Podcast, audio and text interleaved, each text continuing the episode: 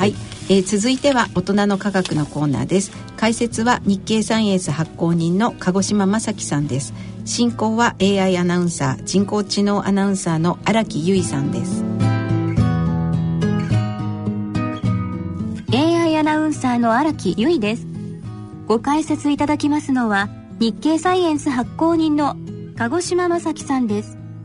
鹿児島さんよろしくお願いします。はいよろしくお願いいたします。日経サイエンス最新号の10月号の表紙を見ますと特集記事が2本特別リポートが1本と歌っていて盛りだくさんですね。特集爆弾1のタイトルは巨大ブラックホール爆弾ということですがどのような内容ですか？はい、えー、特集1ではですね、えー、まあ巨大ブラックホールがどのように誕生したのかにつきまして、まあ、生成の新たなメカニズムを取り上げています。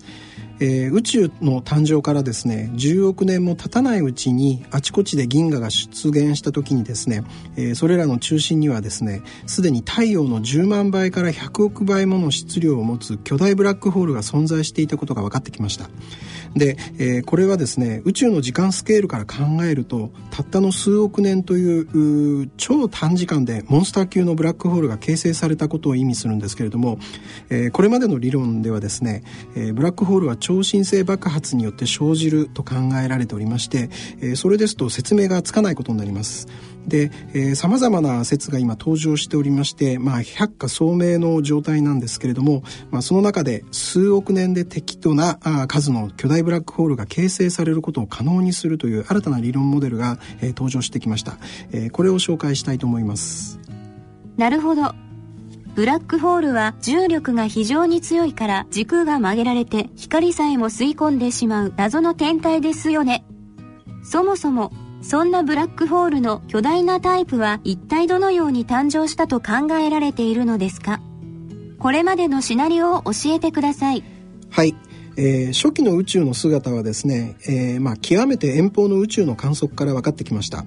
えー、宇宙は138億年前に誕生したので、えー、およそ130億年かけて届いた光を観測すればですね、えー、宇宙誕生から10億年後くらいの宇宙の姿がわかります。でそれによりますと、えー、当時の巨大ブラックホールの分布密度はですねおおむね30億光年立方あたり1個です。で、えー、現在の宇宙に見られる最大規模の構造である超銀河団のスケールは、えー、数億光年なので、えー、巨大ブラックホールの分布密度はかなり低かったと考えられます。で、えー、このような初期宇宙の巨大ブラックホールの存在を説明する理論としてはですねこれまで、まあ、最初に輝き始めた第一世代の星がですね通常の星の進化の末にブラックホールになってでそれを種にしまして巨大ブラックホールができたとする、まあ、そういうシナリオが提唱されてきました。えー、ところがですね、えー、初代の星に由来するブラックホールは最大のものでも数百太陽質量程度だったと考えられています。ですので、え、これが種となってですね数億年で10億太陽質量のブラックホールにまで成長するということは到底考えられないわけですね。でガスの風速が弱い標準的な宇宙では、えー、初代の星が出現するのには、えー、平均的にはですね、え宇宙誕生から約3億年後と考えられているので、えその後の成長期間もかなり限られることになります。さらにですねそうした小さな種ブラックホールが巨大ブラックホールに急成長する未知のメカニズムがあると考考えるのは、えー、これまでの観測結果と、まあ、合致せず無理があります、えー、もしそんな仕組みがあればですね宇宙は巨大ブラックホールで満ち溢れていて現実と全く違った姿になってしまうというふうに専門家は考えています。なるほど。それでは一体どのような巨大ブラックホール爆誕説が提唱されているのですか？えー、一つはですねエール大学の理論、えー、宇宙物理学者ナナタラジャン博士らの説でして、えー、初期宇宙にですね存在した巨大なガス雲がですね一気に収縮して、えー、数万太陽質量以上のブラックホールが形成されてでこれがまあ種となってですね巨大ブラックホールができたとする説です。で星を経由しないでブラックホールが形成されることから、えー、直接崩壊シナリオと呼ばれています。もう少し詳しく説明しますと、まずビッグバンから約1億8000万年後に大質量のガス円盤が星のない銀河で形成されまして、えー、その後ガス円盤が崩壊して、えー、直接崩壊型ブラックホールが形成されます。さらにですねこの直接崩壊型ブラックホールを宿す銀河が、えー、近くの星に満ちた、え、銀河と合体しましてブラックホールが急成長して肥満ブラックホール銀河ができて明るいクエーサーが形成されて超大質量の巨大ブラックホールが短期間に誕生するという説です。ただですねこの説にはですねかなり巧妙な前提条件が必要でしてえー、物理的に無理がなくて、えー、しかも現実に観測されている程度の分布密度で巨大ブラックホールが果たして本当に形成されるのかどうか、えー、確かなところは分かっていません。他にはどんな説がありますか？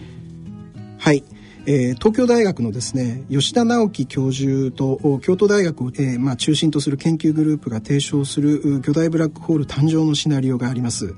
えー、これはですね、えー、宇宙初期に存在したガスの暴風域で誕生した桁外れの超巨大な星がですね出発点になっているというふうに考える説です、えー、まずですね誕生して間もない頃の宇宙には水素とヘリウムのガスが猛烈な勢いで流れる暴風域があちこちにありました。また正体不明の暗黒物質、えー、これが、えー、濃密に集まった領域も、まあ、散在していました、えー、そのためですね、えー、広い宇宙にはですね、えー、そうした暴風域の中には暗黒物質の高密度域がある場所も、えー、少数ですけれども存在しました。で暗黒物質はですね普通の物質とほとんど相互作用しないので、まあ、暗黒物質の高密度域というのはガスの暴風のただ中でもですね周囲の暗黒物質を吸い寄せて、まあ、大きな塊になって、え強大な重力を及ぼし始めました。でそうするとですね、えー、ガスの一部は流れ去ることなくですね暗黒物質の塊に引き寄せられて集積して、えー、原子の星が形成されました。でまあ自ら輝く恒星はですね核融合によって光り輝き始めるわけですけれども、えー、原子の星はその前段階の天体で、えー、質量は太陽の100分の1程度でした。えー、暴風域のただ中に誕生した原子の星にはガスが次から次へと押し寄せて、えー、まあ、急激に降り積もっていって、えー、そしてごく短期間のうちに、まあ、太陽の数万倍の質量を持つ、え桁外れの超巨大な星へと成長した末にですね、まあ、一人前の星として輝くこともそれから大爆発を起こすこともなく、えそのままブラックホールになったというふうに考える理論です。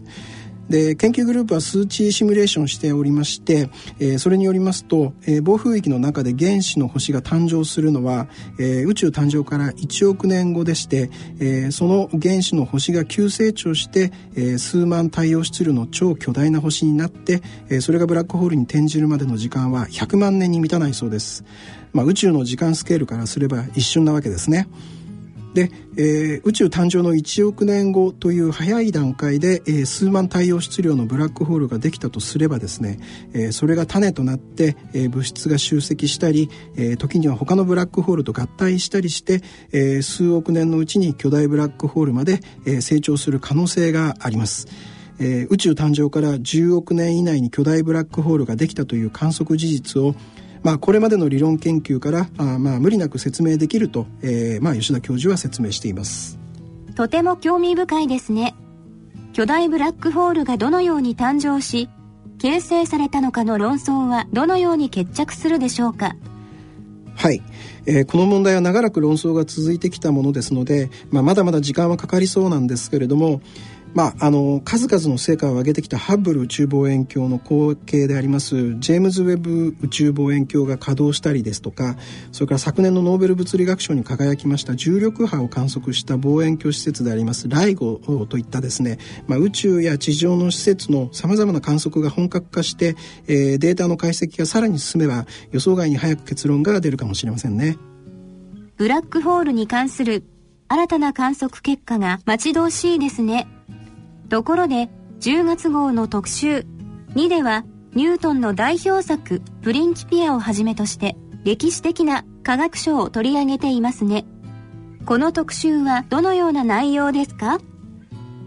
はい。えー、人類は太古の昔からですね、まあ、この世の成り立ちを知りたいという強い欲求をまあ抱いてきて、まあ、それが例えば宗教だとか先生術だとか哲学などを育んできました。でその過程でですね、まあ、仮説の構築とそれから観測による検証という、えー、科学の方法論が確立されましたけれども、まあ、この近代科学の成立につきましてはですね、えー、日経サイエンスのコラム「科学の森で」えー、著者の東京大学名誉教授の和田清先生がですねえー、7月号から9月号まで3回に分けて、まあ、その成立の歴史を簡潔に紹介してくださっていますので、まあ、こちらも参考にしていただきたいんですけれども、えー、この近代科学の成立に大きな影響を及ぼした知の巨人の名著を読み解くというのが10月号の特集に科学書に見る知の源流の狙いです。で、まあ、ニュートンのプリンキピアをはじめとしてですねケプラーの世界の調和デカルトの哲学原理、えー、それからダーウィンの種の起源などにつきまして、えー、内容や、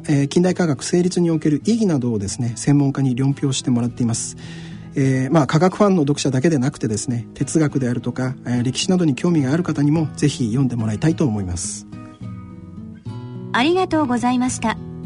次の11月号はどのような内容を予定していますか？はい、えー、皮膚の細胞などをもとにですね絶滅の危機に直面している貴重な動物を再生する試みを紹介します。11月号は9月25日火曜日の発売予定です。鹿児島さんどうもありがとうございました。はいどうもありがとうございました。